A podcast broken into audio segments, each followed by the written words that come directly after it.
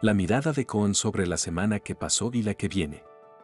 Escrito por el equipo de estrategia de Cohen Aliados Financieros.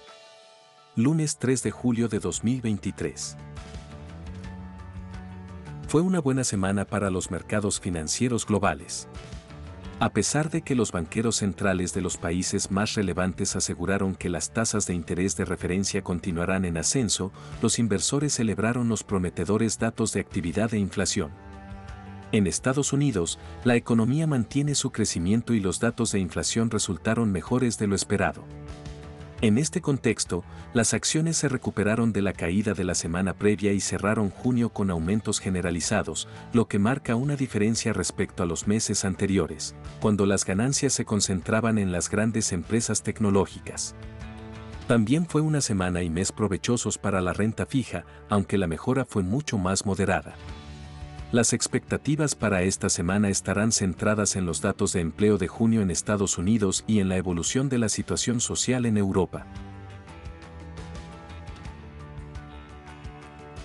Por su parte, en el mercado local flujo mata fundamento.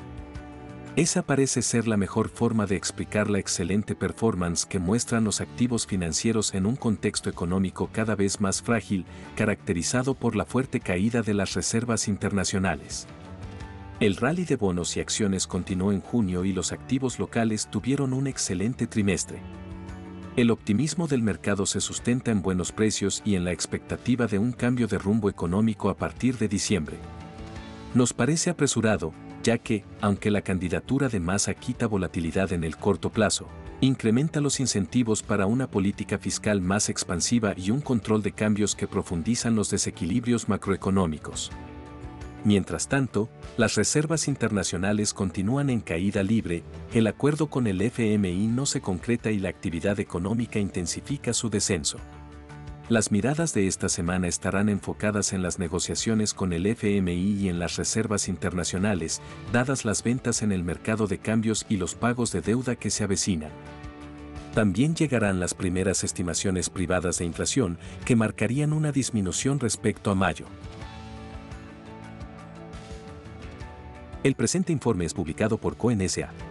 Su objetivo es brindar información general y no constituye, de ningún modo, oferta, invitación o recomendación de inversión alguna, ni oferta pública.